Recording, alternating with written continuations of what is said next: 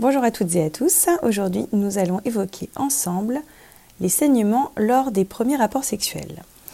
Rétablissons tout d'abord une vérité scientifique. Non, il n'est pas normal de saigner lors de son premier rapport sexuel. L'idée selon laquelle l'hymen se déchire et saigne à la première pénétration est une légende. Une idée fausse colportée depuis des millénaires pour s'assurer que les femmes n'ont de rapport sexuel qu'avec les hommes auxquels elles sont destinées.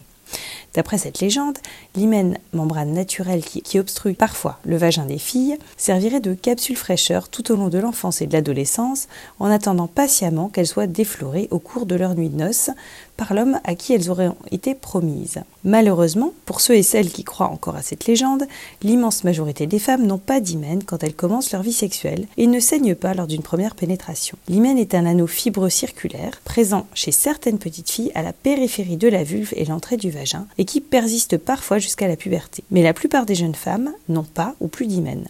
Et quand elles en ont un, ça n'est pas une membrane hermétique, sinon leurs règles ne pourraient pas s'écouler. Certaines autrices, notamment euh, Jennifer Gunther, gynécologue canado-américaine, pensent que l'hymen est ce qu'on appelle un vestige évolutif. Il a peut-être une fonction de protection chez nos lointains ancêtres quand celle-ci se déplaçait à quatre pattes très près du sol, mais n'en a plus du tout dans l'espèce humaine sous la forme actuelle. Nous sommes porteurs d'autres organes vestiginaux, hérités de nos ancêtres, tels que l'appendice ou les muscles de la peau qui provoquent la chair de poule et servaient à hérisser le poil en signe de peur ou de colère. Mais lorsqu'il existe un hymen à la naissance, il disparaît au cours de la croissance avec l'activité physique ou même l'utilisation de tampons. La virginité est une construction sociale qui vise à conserver les filles sous emballage en les menaçant, si elles laissent n'importe qui la leur retirer, de ne plus être propre au mariage. Cette idée de pureté, le plus souvent associée à l'image de la femme blanche et riche, contraste avec l'idée d'impureté associée aux femmes racisées et pauvres ou qui manifestent du désir au lieu de la retenue à laquelle on voudrait les assigner. L'idée de virginité est donc un pur fantasme machiste et l'illustration flagrante d'une inégalité, puisqu'on n'attend pas d'un homme qu'il soit vierge au mariage, mais au contraire qu'il soit expérimenté et ait de relations avec un certain nombre de filles, impures évidemment, mais propres à le rendre viril. Le mythe du saignement au premier rapport n'est donc que cela, un mythe.